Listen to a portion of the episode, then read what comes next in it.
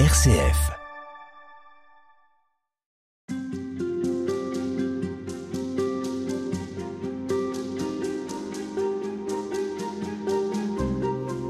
Frère Loïc Bournet, dans quelle mesure euh, la vocation des chrétiens, des baptisés, c'est aussi d'être des témoins de l'espérance euh, qu'ils portent, qu'ils euh, qu'ils essaient de vivre? Alors, je vais revenir à ce passage que j'avais déjà cité hein, de Saint Pierre, d'être prêt à rendre compte de l'espérance qui est en nous, et qui en effet est un défi. Alors vous allez me dire, euh, c'est pas parce que c'est une injonction d'un texte biblique que c'est forcément, euh, j'allais dire, automatiquement euh, le manuel du parti petit chrétien, et que la vie n'est peut-être pas si simple que cela. Mais je crois qu'il y a, il y a un enjeu, et, et en effet un enjeu pour ce monde présent. Nous l'avons déjà évoqué de différentes manières et à différentes reprises.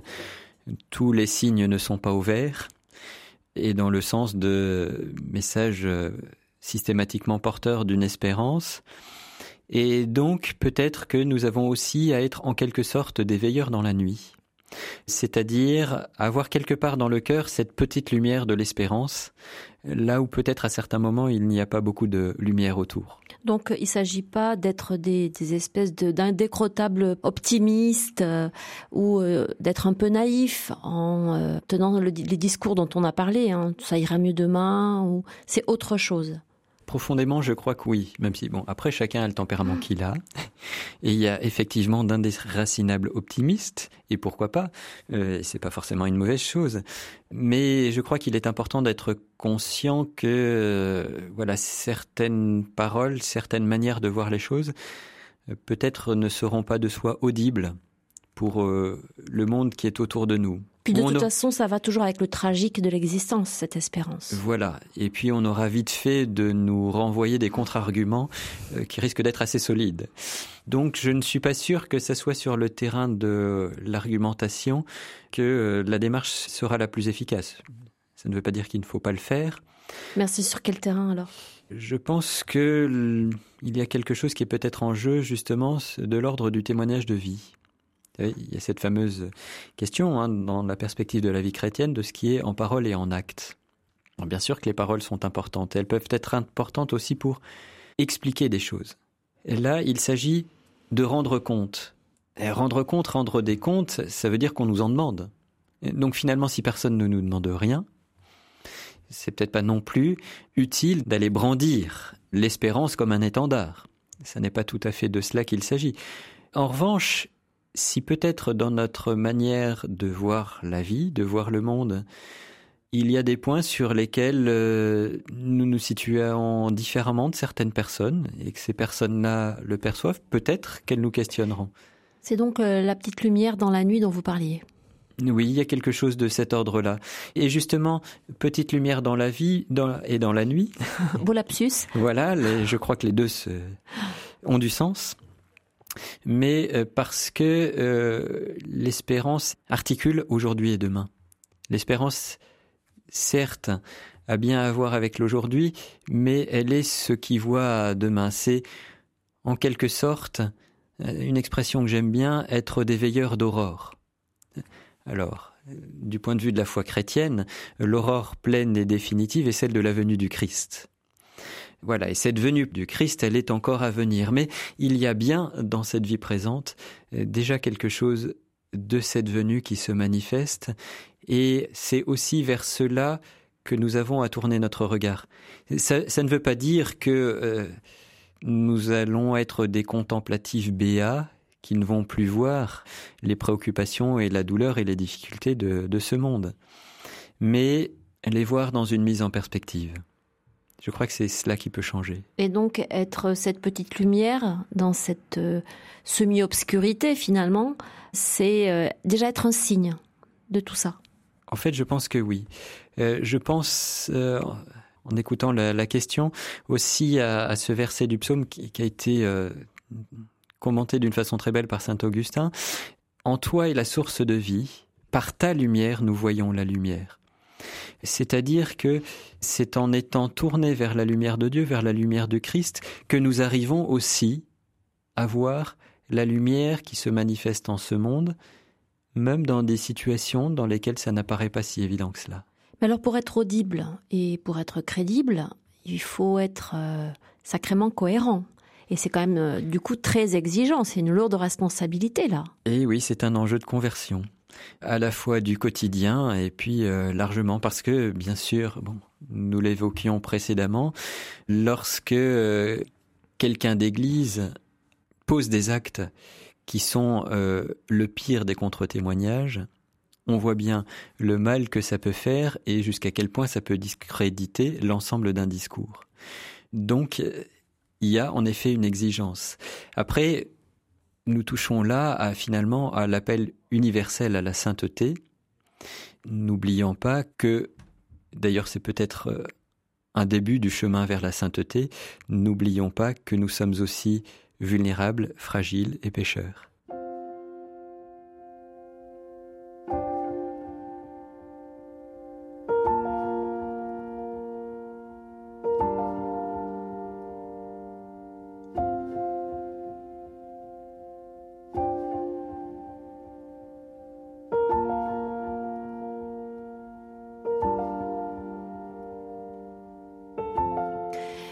Frère Loïc Bournet, le pape François a eu cette phrase euh, étonnante Ne vous laissez pas voler l'espérance. Qu'est-ce qu'il a voulu dire selon vous?